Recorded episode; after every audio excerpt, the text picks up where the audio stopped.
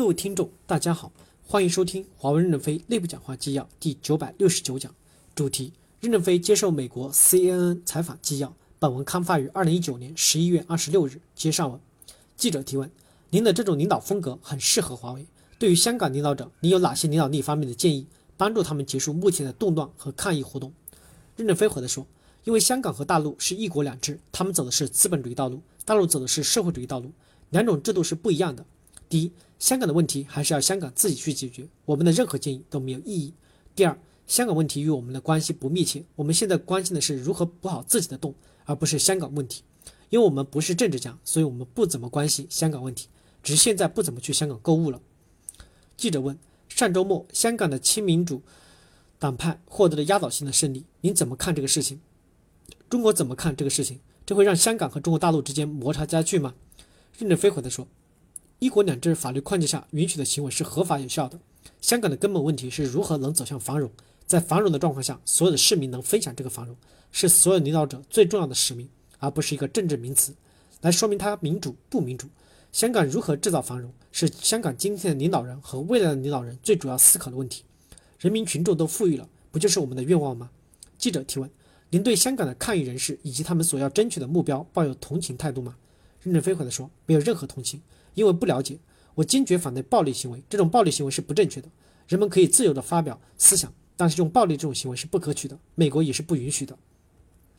记者提问：对于那些以和平方式抗议的人们以及他们所追求的目标，您是否抱有同情的态度呢？任正非回答说：不存在同不同情，因为我没有，因为我没有研究过他的诉求，我不理解他们在做什么，他们要求什么，我也不知道。我只是说，一国两制下这种和平方式是制度允许的。不存在我对他们是否理解，但是不能做出极端行为破坏环境，这是不可取的。记者提问：现在的美国有一些立法者正在为香港而战，他们直接转移到香港的问题中，导致中美贸易战、技术战以及华为在美国的未来发展面临更复杂的局面。对此，您有何想法？任正非回答说：“我注意到卢比奥先生最近的言论，我们外交部抗议美国干涉香港内政。卢比奥先生说，美国立法干涉香港是美国内政，我认为这是个很大的笑话。”记者提问：华为是要重建在美国的各种伙伴关系和业务，那现在香港以及香港的一系列抗议活动，是不是让华为在美国的重建工作变得更难了？任正非回答说：香港与华为重建业务没有任何关系，香港是一个商业性的贸易中心，不是科技中心，不可能给我们提供任何产品零部件供应，所以香港不会影响我们在国际上的任何合作。记者提问：但如果特朗普总统签署了《香港人权与民主法案》，把它变成了法律，那它就会影响中美的贸易战。进而影响华为的未来，对吗？任正非回答说：“不会，因为我们已经不做美国市场，怎么会有影响呢？我们也不打算去为美国人民服务，因为美国人民不需要我们了。”记者提问：“那华为是不是已经完全放弃了美国市场了？”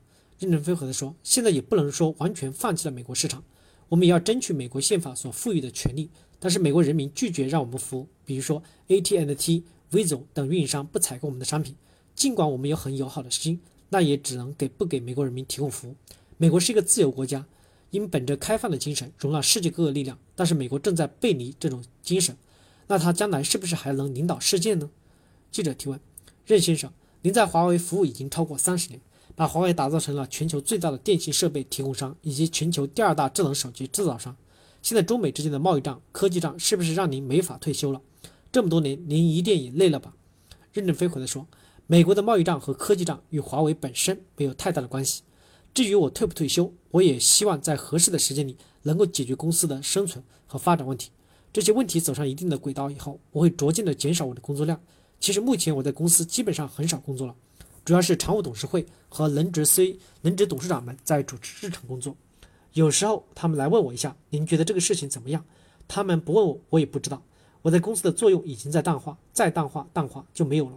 所以我也不担心我怎么退出，退出的方法是什么？短时间内我可能还没有这个计划，有计划时我会告诉你。